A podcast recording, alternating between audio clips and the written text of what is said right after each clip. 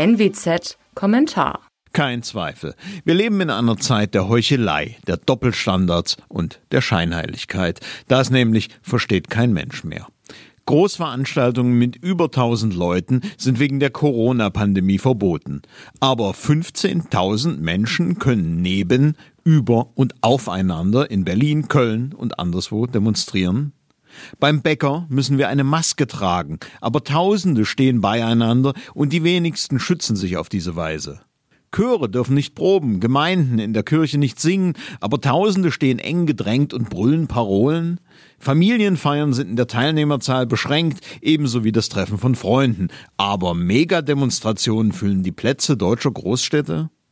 In Berlin wird die DDR-Bürgerrechtlerin Angelika Barber, 68 Jahre alt, bei einer Hygienedemonstration von Polizisten weggeschleppt. Aber wenige Tage später darf der linke Mob unter dem Vorwand antirassistischer Proteste in der gleichen Stadt reihenweise Geschäfte demolieren?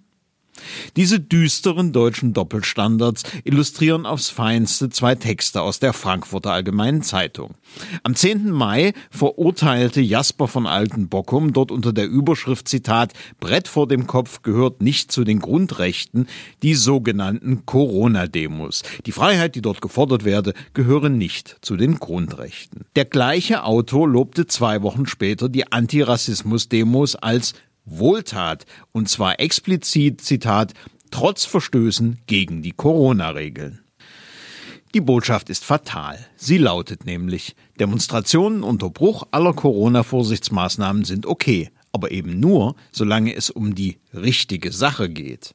Die richtige Sache ist dabei heute die Instrumentalisierung übelster Polizeibrutalität mit Todesfolge auf der anderen Seite des Atlantik für die Etablierung identitätspolitischer Narrative auf dieser Seite des Ozeans. Da ist es dann auch schnell egal, dass man noch in der Woche zuvor die apokalyptischen Reiter am Horizont herbeifantasierte, weil ein paar Aluhüte gegen Corona-Maßnahmen protestierten. Heute gilt, in Deutschland sind natürlich alle Menschen gleich, aber die mit richtigen Haltungen eben immer sehr viel gleicher.